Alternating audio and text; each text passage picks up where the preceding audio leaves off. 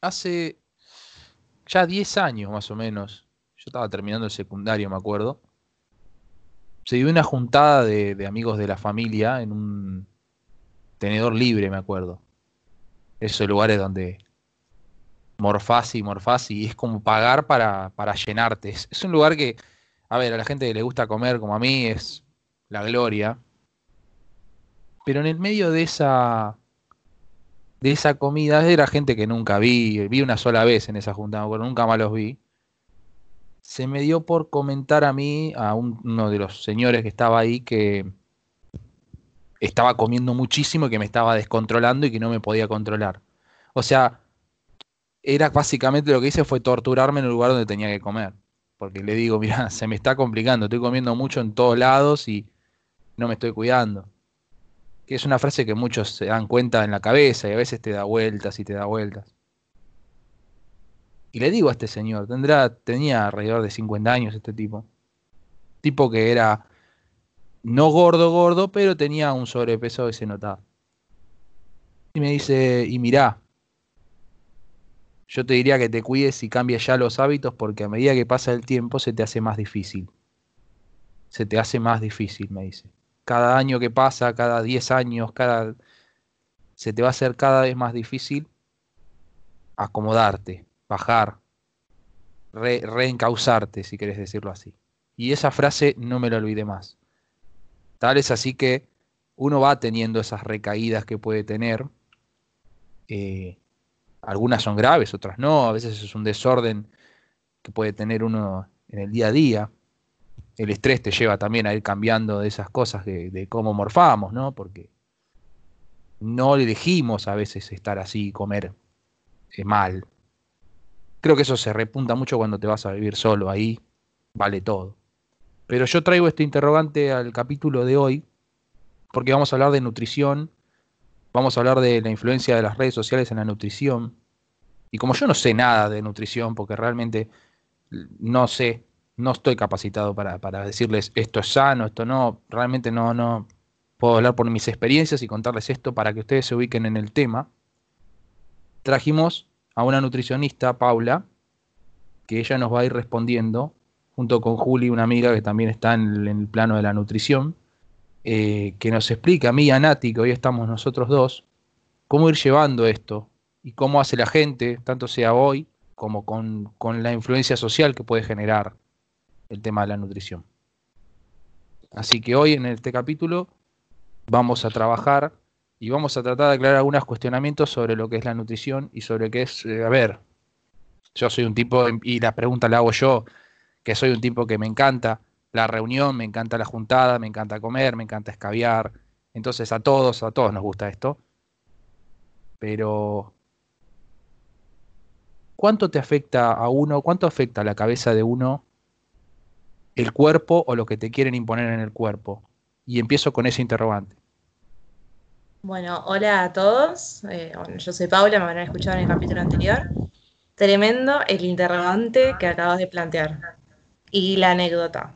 O sea, marca cómo el comer es algo fundamental, es más que solamente ingerir comida y que eso tenga algún efecto en el cuerpo, que está totalmente relacionado a las emociones, que es un hábito, que es algo que se crea desde toda la vida. Y claramente hay mucha influencia desde las redes, desde la familia. Eh, aprendemos a comer desde que nacemos. O sea, lo primero que hacemos es comer, tomar eh, leche materna, leche de fórmula, lo que tomes, pero siempre es algo que está incluido en la vida. Un poco el tema de las redes, Juli me va a segundear seguro, eh, es la cantidad de información falsa y el quilombo de información que hay. Eh, no sé qué, Sí. qué les parece. que- por donde- Te interrumpo acá y te, te hago otra pregunta. Yo veo que mucha gente sigue dietas o sigue. Esa palabra dieta me da bronca, me da mucha bronca, porque la tenemos incorporada a mucha gente. Yo le he pasado por. Me hago cargo, ¿eh? Cinco nutricionistas mínimo. Y siempre usé esa palabra y esa palabra no es la ideal. En realidad no es eso, sino cuestión de hábitos. Me estoy equivocando. Totalmente. eh, Todo, todo es una cuestión de saber manejar y entender que no es un todo nada.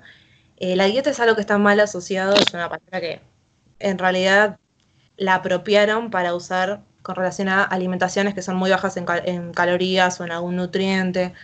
Eh, en realidad dieta tiene que ver con, con aquello que comemos todos los días, pero sí hay muchas y tiene, tiene que ver con esto de que el peso, la imagen es algo que, que mueve mucho a la gente.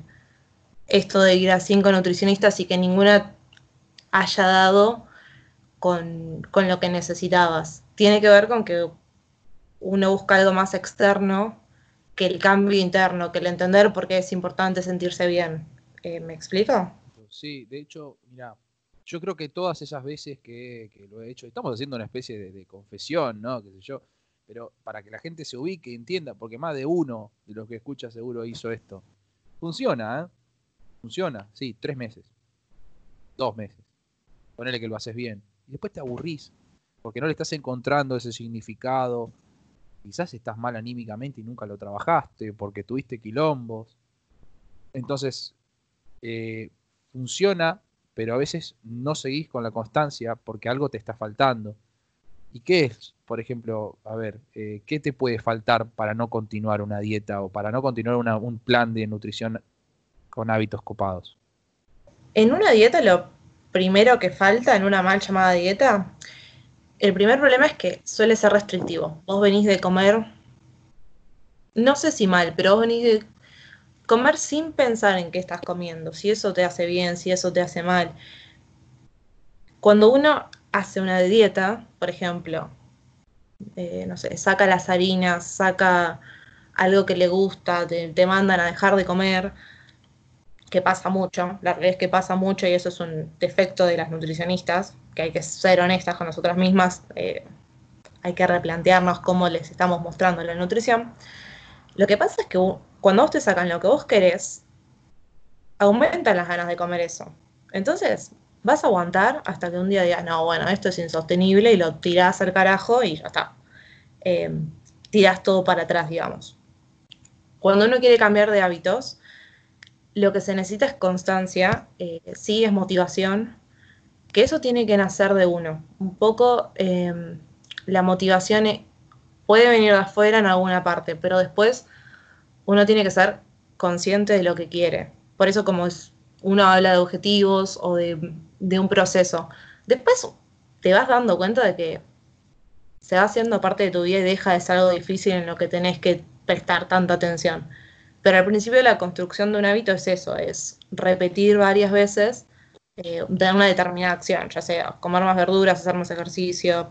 El por qué es tan difícil lo tiene que plantearse cada uno con una honestidad tremenda, de decir, bueno, eh, ¿por qué esto no me sale? Si realmente lo necesito, ¿qué es lo que realmente necesito? Son, son varias... Eh, lo que a mí me gusta decirle mucho a la gente es que cada uno tiene que ir encontrando su, forma. O por lo menos es lo que trato de incluirles. Que, a ver, todos más o menos somos humanos y más o menos necesitamos los mismos nutrientes, a menos que seas un alto deportista o, o algo específico. Más o menos todos tenemos que comer verduras, todos tenemos que comer carnes magras, cereales integrales, pero después cada uno va a ir encontrando la forma en que va a incluir esos alimentos. Por eso también cuando uno ve que te quieren vender batidos, que te quieren vender polvos, te quieren vender esas cosas, no, nos volvemos locas y salimos a, salimos, en la tele, en los medios, en todos lados, a decir, no, che, eso no, no es así. Porque si no es un quilombo de información también, como uno dice una cosa, otro dice otra. Y principalmente esas cosas hacen mal a la salud. ¿No funcionan en el caso de gente que quiera aumentar masa muscular y entrenarse? Eh, el consumo de, estas, de, estas, de estos productos, o bien, yo no sé a cuáles nos referimos puntualmente, pero yo me imagino al tipo que es flaquito. Me acuerdo cuando iba al gimnasio que entrenaba, porque iba, porque eh, hubo una sola etapa en mi vida en la cual tomé constancia con eso. Siempre me gustó más el fútbol, esas cosas, pero un momento en el cual había un pibe que iba conmigo que era, te juro, era piel y hueso el loco.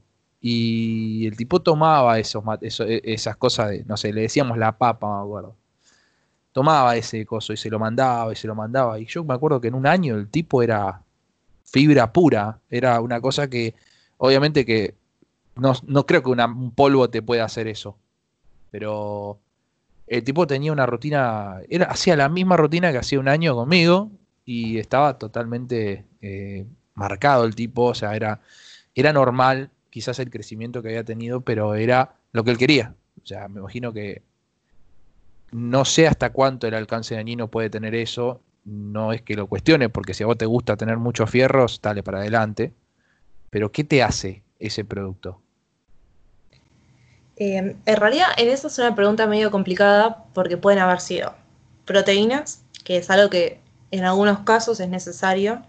Eh, por ejemplo, la gente que es muy flaquita capaz necesita sumar más, eh, más nutrientes, más calorías, más lo que sea, más un entrenamiento intenso para poder lograr estar así. Después tenés gente que toma pastillas, que toma testosterona, pibes que toman hormonas, hay de todo eh, la realidad es que eso sí, uno se tiene que asesorar con un profesional que sepa del tema, que le pueda armar una rutina que sea acorde a su actividad física para lograr lo que quiera. Y después es constancia y trabajo, es esto, es, no, hay un, no hay algo mágico que te ayude a lograr lo que vos querés. Esa es la realidad. Si este chico logró un cambio es porque tomó las herramientas que se le ofrecieron o que tenía a mano y que las usó en, a favor de sus objetivos. Por eso es que es importante también saber qué querés. a mí me parece que igual el pibe de verdad hizo las cosas bárbaros, porque el cambio fue muy bueno.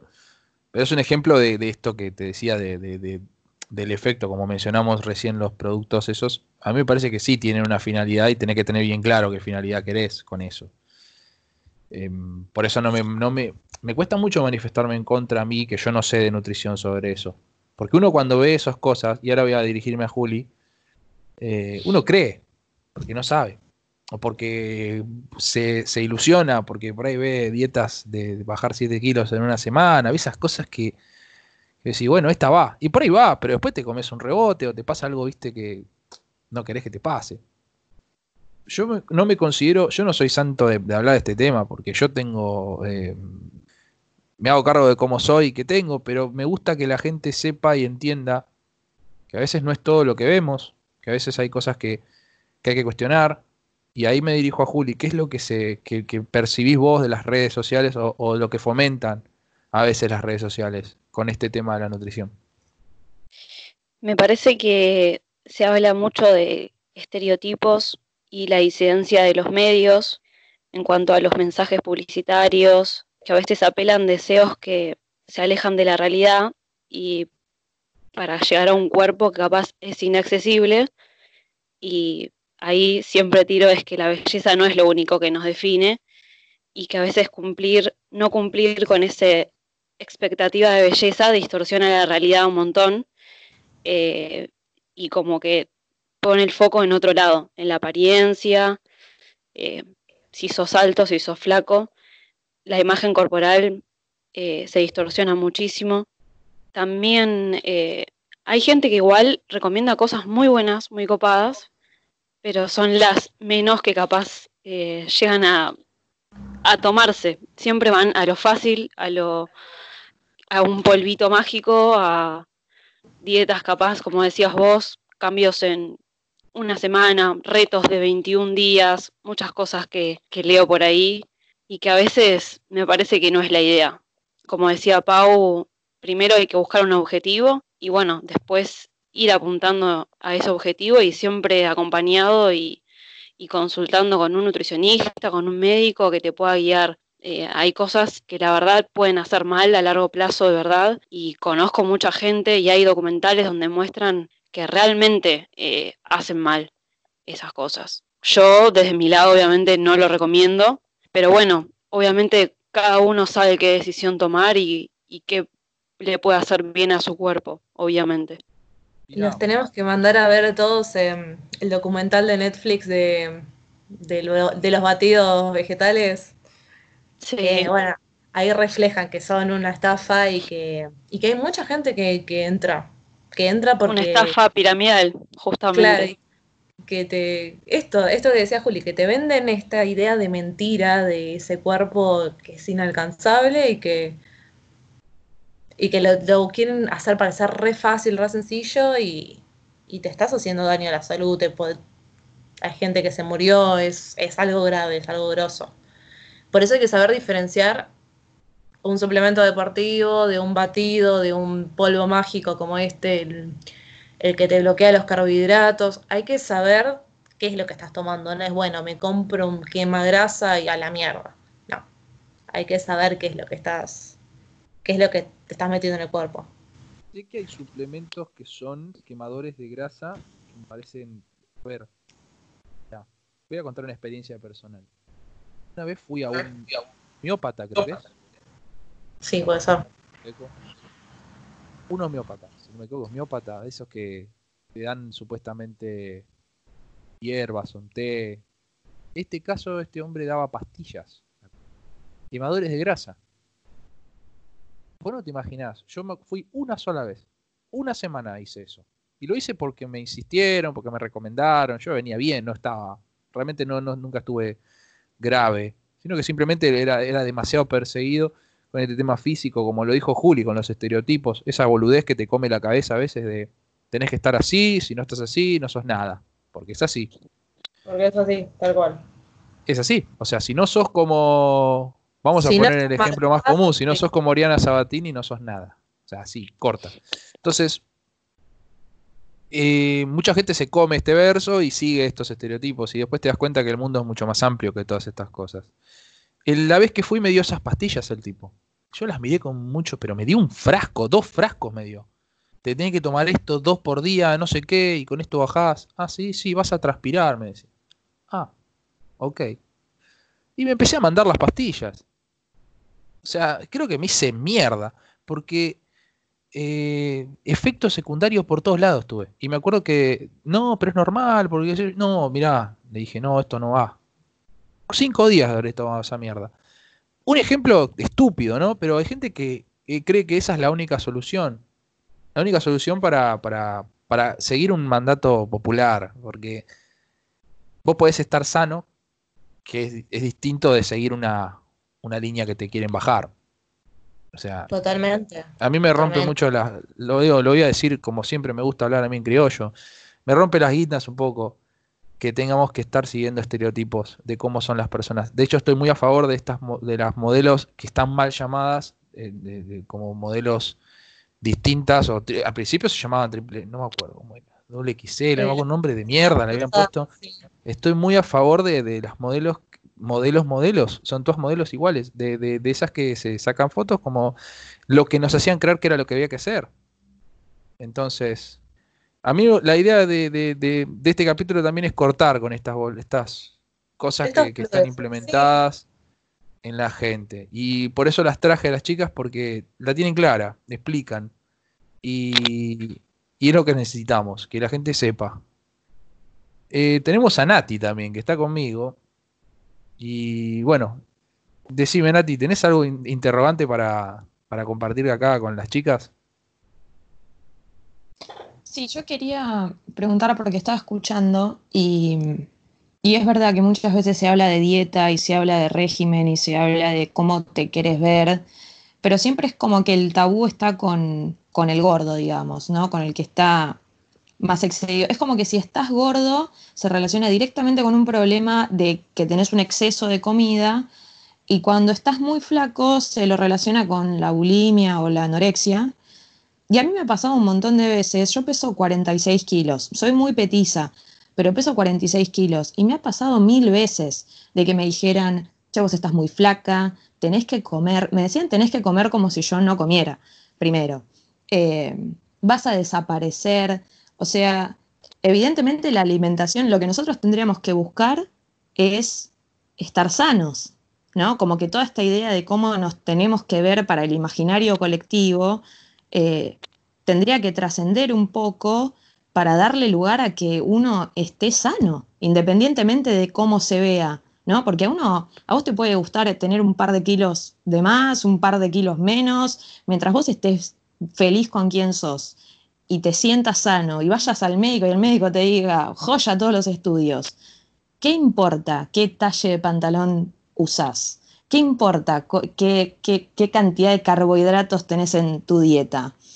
Yo lo que hay una línea para cada uno, hay una forma de, una necesidad para cada uno. Yo lo que pregunto es, ¿cómo hacemos cada uno de nosotros para poder plantear, cuando vamos al nutricionista, poder plantear bien qué es lo que nos está pasando, no desde el lado de lo que la gente nos hace creer que nosotros necesitamos para estar bien, sino de lo que efectivamente necesitamos. ¿Qué es lo que nosotros nos tenemos que preguntar o qué, a qué le tenemos que prestar atención para decir, sí, efectivamente tengo que cambiar mi alimentación, pero porque mi cuerpo me está diciendo no está bien?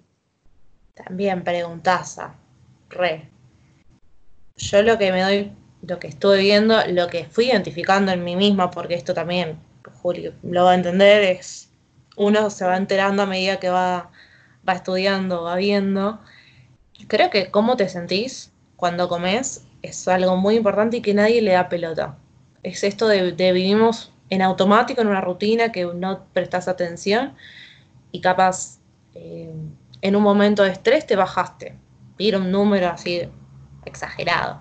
Cinco paquetes de galletitas, jamás te diste cuenta por qué las comiste, te sentís mal entonces, cuando ese, eso también es un hábito y cuando eso se repite mucho, bueno, che, acá hay algo que no, que no está bien. Como que tengo que replantearme por qué como como como. Es, no sé si va un poco por ahí. Eso sería como cuando uno no tiene ni idea por qué come lo que come y cuánto come y se siente mal con eso, me parece que eso sería un, un buen punto de partida para evaluar la alimentación, si es que viene por ahí la, pregunta. Sí, sí, porque estaba pensando justamente, ponele con, con, el ejemplo que diste vos, lo más común es que si viene un paciente y te dice, che, me clavé, me pasó tal cosa y me clavé cinco paquetes de galletitas en dos horas y no me di cuenta. Lo primero que imagino que vos, que sin ser psicóloga, lo vas a apuntar para, che, pero ¿qué, ¿Qué había pasado el rato antes de que te claves los cinco paquetes de galletita? Y no sé, me, enteré de tal cagada que me pasó en mi vida. Ay, bueno, entonces fíjate que capaz que estás canalizando tus emociones a través de la comida, ¿no? Como que... Sí, sí, que total, como que... que eso pasa. ¿eh? sí, un poco esto de que las emociones siempre están relacionadas a la comida, se juega un montón. Hay muchas cosas, o sea, todo, la realidad es que todo lo, canalizamos por la comida. Estamos felices, nos juntamos, comemos. Estamos tristes, nos sentimos mal, comemos. Está muy presente. Tal cual. Todo pasa por ahí. Una juntada es comida y un cumpleaños es comida. Siempre la comida es como un, un centro en todo, digamos. Siempre. ¿Qué pasa cuando es al revés? Cuando, cuando no se come cuando no se come en contexto de que, digamos.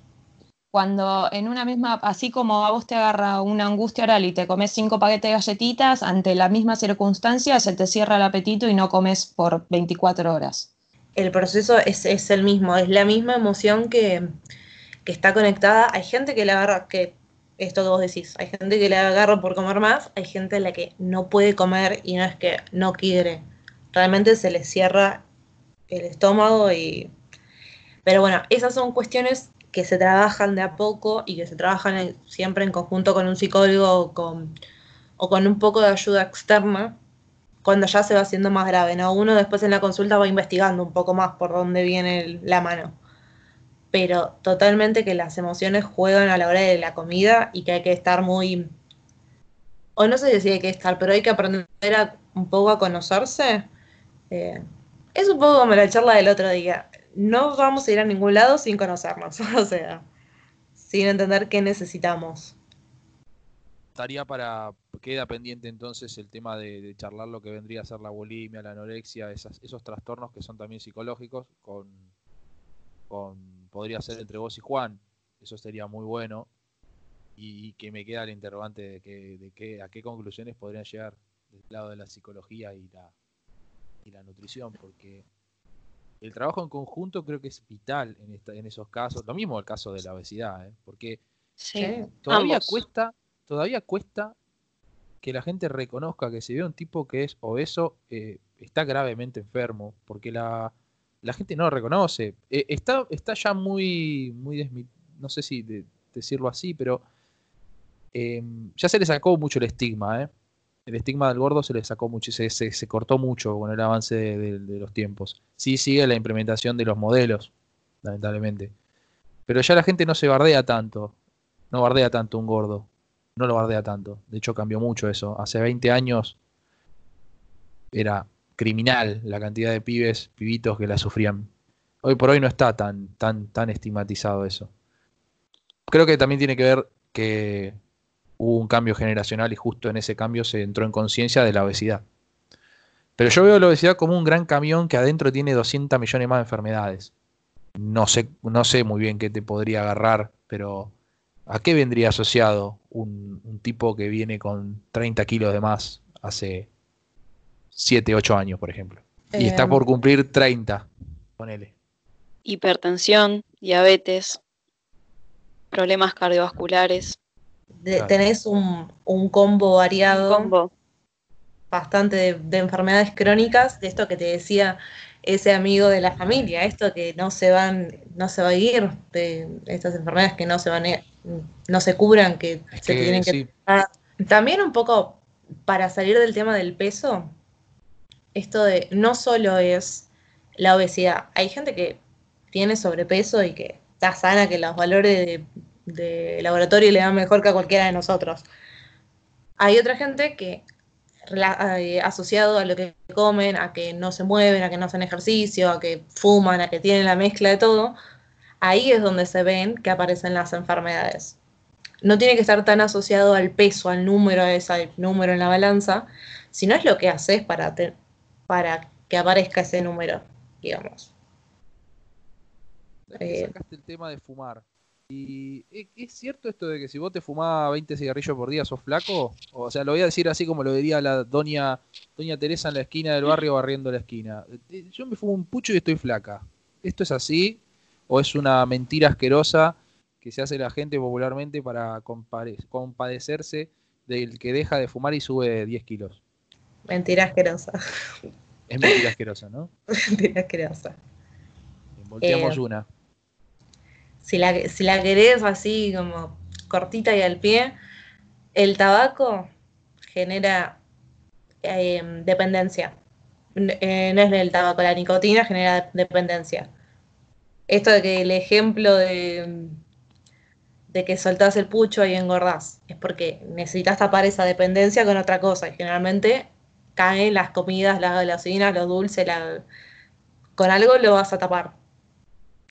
Después, que la gente no engorde, que haya gente que no engorde por fumar, tiene más que ver con que tapan la comida con el pucho. Entonces es una cosa que no es que ayuda a adelgazar o que a mantener el peso. Es que uno está ansioso fumando y no, no come. No fume nunca, así que no, yo, yo, sí fui fumador, de hecho, hace desde que empezó la cuarentena que dejé y encerrado en mi casa, o sea, tampoco era súper fumador, fumaba re poquito. Capaz que cuando salíamos, ah, o sea, cuando pintaba salir, esas cosas sociales. Pero es un esfuerzo grande dejar de fumar en, cuarentena. Y yo lo logré, digo, loco, mierda. Y al principio me costó que, me costó mucho eh, regular el tema de la alimentación cuando estaba encerrado. Sigo encerrado, pero es fuerte el tema del cigarro. Es, es jodido, es jodido para la alimentación. Me acuerdo de una vez que fui a un cumpleaños y no comí. O sea, no quería gastar plata y me fumé un atado de puchos en todo el cumpleaños. O sea, fue una, en, un, bar fue. Me acuerdo que me fumé un atado y no comí. Este, y me sentí resarpado al otro día y dije, mierda, no, no es por acá.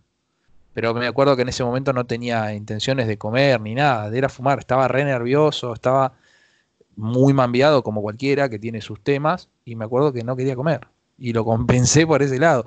Y es una cagada porque hay gente que le debe pasar.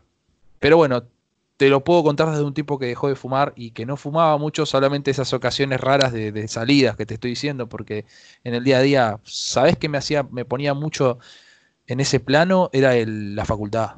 La facultad me daba muchas ganas de fumar y de, comer ni hablar. Era un desquite volver y juntarme con los pibes, tomarme una birra. Era, era genial y, se podía ir todo bien a la mierda en dos minutos. Decime, Nati, ¿ibas a agregar algo? Sí, te iba a preguntar si vos sentís que desde que dejaste de fumar eh, te está, se te está complicando capaz llevar unos hábitos alimenticios eh, acordes a tu necesidad? O sea, ¿sentís que te generó alguna complicación? ¿Te diste cuenta? ¿Hubo algún momento en el que digas, che, esto me lo estoy bajoneando porque no tengo puchos? Ponele. Sí, eh, al principio me costó mucho y no me estaba dando cuenta y estaba comiendo muy mal, muy mal. Eh, muchos malos hábitos seguidos juntos y después lo fui regulando. ¿Cómo lo regulé? Y fui a una nutricionista, pero me di cuenta que era más una cuestión interna, un trabajo interno, una cuestión de, relajarme, de meditar y, además de poder implementar un plan o lo que vos quieras, yo me tenía que calmar y regular las ansiedades y sumarle que estábamos eh, haciendo banda de cosas, pues puede ser trabajando, puede ser rindiendo finales, lo que vos quieras en cuarentena y, y lo regulé con mucha meditación y con un, tomando conciencia al momento de comer. Además me tenía que cocinar todo el tiempo yo y era como pintaba elegir a veces y no caer tanto en la comodidad de, pedir o esas cosas. Entonces, creo que te respondo por ese lado. Costó, pero yo ya lo venía dejando con tiempo antes. Y me pasé al tabaco, me acuerdo. Me empezó a dejar de gustar el cigarrillo y después lo dejé. Ojo, yo habré fumado dos años de mi vida, tres. Habré empezado a los 25 y dejé a los 28, o sea, estoy por, cumplir 28.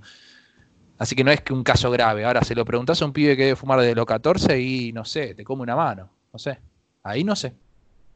Claro, sí, sí. debe ser más difícil con el tiempo. Yo creo que cuanto más tiempo haces malos hábitos, más difícil es sacarlos. o sea, es lo mismo cuando tratamos de cuestionar cosas que, como hablábamos la semana pasada de los tabúes, hay cosas que están incorporadas en la gente de toda la vida. Mira si se lo vas a sacar a los 50. Es muy difícil. Y bueno, ¿ves? De hecho, vos mismo estás volviendo al principio, cuando estabas contando el tipo este que te dijo... que se hacía más difícil. Claro. Sí, sí, esto, que se hace, se hace más difícil, sí, porque es mucho tiempo que vos te manejas de cierta forma. No quiere decir que sea imposible. O sea, como un mensaje de aliento, si, si sirve hay que poner mucho de uno y hay un montón de cosas de la afuera que hay que cambiar. Pero no es imposible. Eh, justamente el ejemplo este, porque yo, yo les cuento la, historia de este tipo porque me dijo una gran realidad y que a todo el mundo le pasa. Y este tipo me lo contó desde la resignación, básicamente. Ya, ya no podía modificar sus hábitos. Se estaba dando por vencido. Y es triste ver gente que se da por vencida, ¿eh? gente grande gente de 50, 55, 60, que pensá en, pensá en tu familia, pensá en, en los padres, en esas cosas que vos decís, dale viejo, ponete las pilas, o sea, es por tu bien, y, esa persona no hace nada. Y, ves que no tendrían o no tienen intenciones de sentirse mejor o no tienen ganas de, ya están totalmente podridos, siguen para adelante, se siguen mandando cagadas, se siguen alimentando como el orto, tienen malos hábitos y de un día para el otro te enterás que tuvieron un problema de salud y el médico le dice o lo cambiás o te morís. A mí me, preocupa ese tema de los grandes, ¿eh? Y lo digo los grandes, nosotros somos grandes, pero lo digo en los grandes, en, esa figura paterna, esa figura materna, que tienen, que uno quiere como, como hijo o como conocido, porque tengo muchos conocidos grandes que tienen esos malos hábitos y no los cambian. Eh, la idea es que no lleguemos entonces a, a estar así, a tener esa costumbre a, estar, a hacernos mierda a nosotros mismos. Porque es autodestructivo, o sea, si te comes dos pollos todos los días, vas a hacerte mierda a los tres meses. Es un ejemplo asqueroso el que digo, pero es lo mismo el que se fuma 20 atados en un mes. Pero sí, sí, se entiende esto de, que hay que hay que empezar a cuidarse un poco más. Y también hay muchos que llegan a ese punto por todo lo que venimos hablando. Tanta información, tanta dieta que decís, no puedo comer esto, no puedo comer lo otro, bueno, chao, no hago nada. Esto de, bueno, de, ser un poco más consciente de esto, de tomar, ser un poco más responsable de uno y no, y no caer en las en estas dietas tan restrictivas que te sacan las ganas. La verdad que uno... Me acuerdo, me acuerdo, yo le cuento a la gente que Paula hace unos planes muy personales, muy, muy de dietas muy personales, es específico, o sea, le tenés que contar todo y te hace un plan bárbaro. Es una mini biblia de cómo tenés que estar en tu día a día si sos así como le contaste. Pero me acuerdo de hace muchos años haber ido una, una mujer que de un día para el otro me dijo, nada de alcohol, nada de gaseosa, nada, nada de nada, o sea, era galletitas de agua, o sea, básicamente. No, no la hice, o sea, no quise. Dije, no, pará, me estoy haciendo mierda, o sea, tengo millones de quilombos, tengo, porque eso es re importante, viejo, los quilombos que tenemos. Es muy difícil eh, cortarse todas las cosas que nos calman a veces un poco la ansiedad de golpe, o, exageradamente restrictivo, como están diciendo las chicas. Eh, hoy en día, ¿cómo, ¿cómo podría comer una persona que está encerrada 24/7 y no sale a la calle? Digamos, una comida, esta es una pregunta mía, eh, personal, no estoy intentando vender nada, sino simplemente te lo pregunto porque yo estoy solo. ¿Una comida al día puede alcanzar para una persona que no hace nada? Que no sale, digamos. Mm. Podés cagarme a pedo, ¿eh? Yo te estoy preguntando porque es algo que por ahí se le ocurre a alguno loco que está encerrado y quiere comer una sola vez al día una comida fuerte y después desayunar y, y no cenar, por ejemplo. Depende que comas. No sería. Claro. Me vas a decir, te comes en un día una sex flex stacker con papas fritas y gaseosa y después medio kilo de helado. Bueno, Claro, no sería algo para todo. Ahora, me decís que en esa comida vas a poner, meter, no sé, una buena carne, un fideo, verdura, que hay, que es algo más nutritivo, digamos. Hay gente que lo hace. Si está bien o mal dependerá de cada uno. La verdad que claro. Por ejemplo, y cierro con esta, esta, esto que estamos diciendo. Yo hace tres días que estoy comiendo guiso, porque hice un guiso enorme, como para, no sé, tres, cuatro personas. Y realmente me siento bárbaro. Duermo re bien, ¿entendés? Y, como verduras y un poco de carne todos los días y hasta legumbres, perdón. Y es equilibrado, eh, como una sola vez, como un buen plato y después, nada, yogur, alguna cosa así en el día y lo regulo así. Entonces por eso venía la, la pregunta. Bueno, eh, Nati, te, te- te- te dejo a ver si querés consultar algo más, tanto sea a Juli como a Pau. No, a mí me gustaría que, que en otro momento podamos ahondar también un poquito más en lo que son los hábitos alimenticios, en cómo influencia Internet. Ponele, hoy estaba leyendo una publicación, un tipo que justamente decía, eh, vos estás tres meses haciendo ejercicio, haciendo una dieta específica, lo que sea, y de pronto viene un amigo y te dice, che, mirá, ya bajaste todo esto, ya está, ya puedes aflojar un poco, ¿no? Y el tipo decía, vos fíjate qué peligroso que es volver a esa zona de confort, ¿no? Como retrotraer todo ese trabajo que uno hizo por el solo hecho de pensar, bueno, alcancé el objetivo, porque ¿dónde, cuál es el objetivo? O sea, el objetivo es de acá un par de meses y después, bueno, durante dos años la vida loca, o es un objetivo que se mantiene a largo plazo. Porque siempre estamos eh, hablando de cosas que nos van a acompañar todos los días, porque alimentarnos nos tenemos que alimentar todos los días, cómo nos alimentamos y el físico con el que vivimos y la persona que somos también nos acompaña todos los días y el prejuicio que hay en la sociedad también nos acompaña todos los días. Entonces me parece que es un tema en el que claramente tenemos que volver, eh, profundizar un poquito más, eh, sobre todo en, en, como decías vos antes, Lucas, eh, quizás hacer más un, un ping-pong con, con, las consecuencias psicológicas que puede tener, cómo lo psicológico eh, puede impactar en, en, la nutrición y cómo la nutrición impacta en lo psicológico. Porque volviendo a los, a los trastornos alimenticios, una piba que es bulímica se ve en el espejo y se sigue viendo gorda. Y eso va más allá de lo que diga la sociedad incluso. O sea que eh, hay un, hay un punto en el que la conexión es puramente interna y quiero cerrar con eso, con lo que dijo Paula, que me parece absolutamente certero, y es que cada persona termina siendo un mundo. Así que no se puede tratar a todos por igual. No, no, podemos tratar a todo el mundo igual. Y hay que tener mucho cuidado con lo que decimos, sobre todo. Bueno, me, me meto, me encantó el, el mensaje. Y, y sí, y esto de cortarla un poquito con, con tomar tanto consejo de las redes, de alguien que bajó de peso, de alguien que si les gustan las recetas, les, les parece copado, quieren probar, está buenísimo.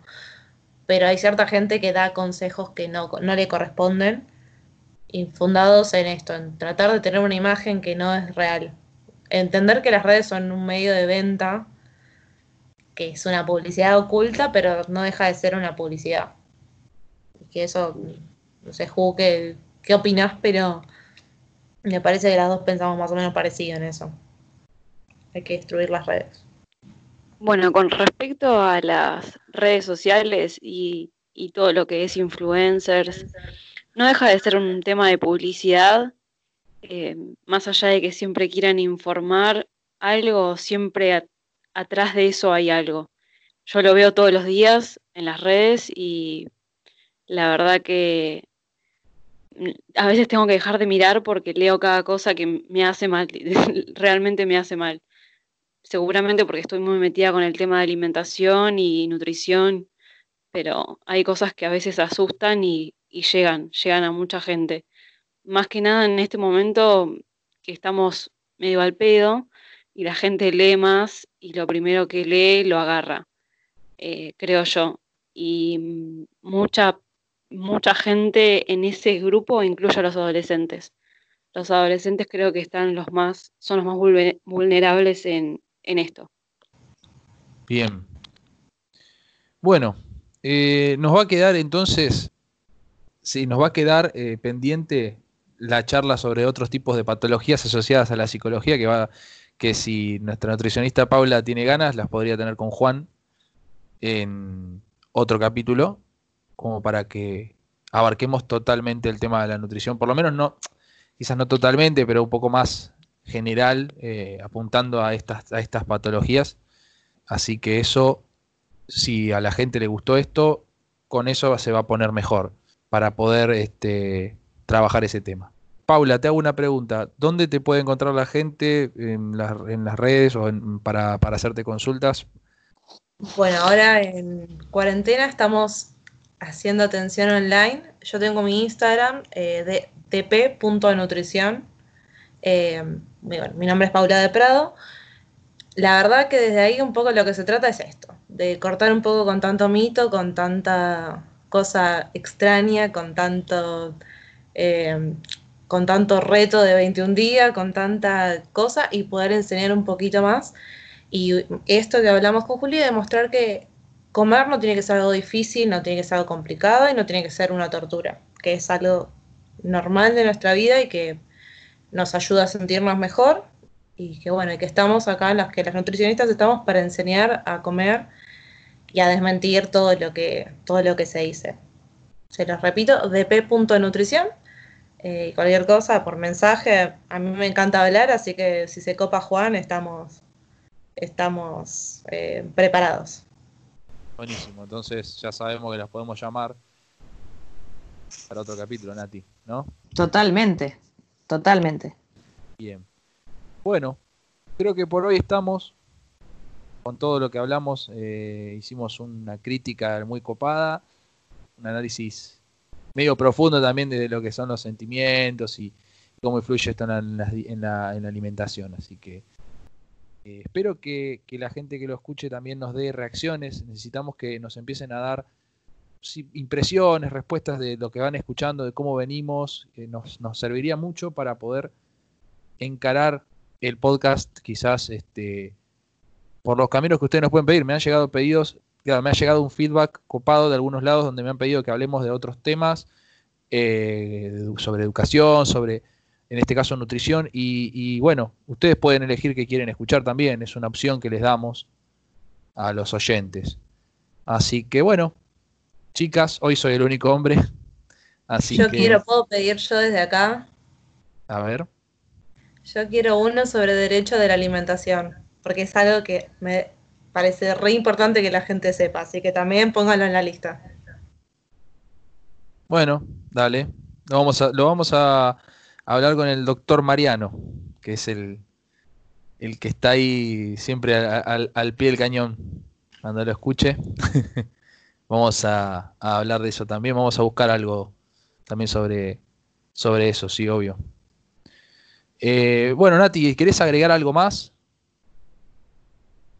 Yo creo que estamos, me parece que está bueno eh, haber tenido la perspectiva de las chicas que, que quizás, viste, nosotros no nos terminamos de dar cuenta, pero estamos hablando con dos profesionales, con una profesional propiamente dicha y con una profesional en camino, y hay que prestarles atención, ¿no? Nosotros sabemos perfectamente que uno se rompe el alma estudiando por algo, así que a estas chicas hay que darles el lugar que se merecen, claramente hay que escucharlas, hay que prestarles atención y sobre todo eso, dejar de vivir a través de las redes sociales cuando tenés algún problema alimenticio, cuando hay algo que no estás sabiendo resolver, dirigite al profesional que corresponde, asesorate como corresponde y toma el control de tu vida. Chicas, muchas gracias. ¿eh? Eh, a la gente, nos vemos en el próximo capítulo como siempre y gracias por escuchar.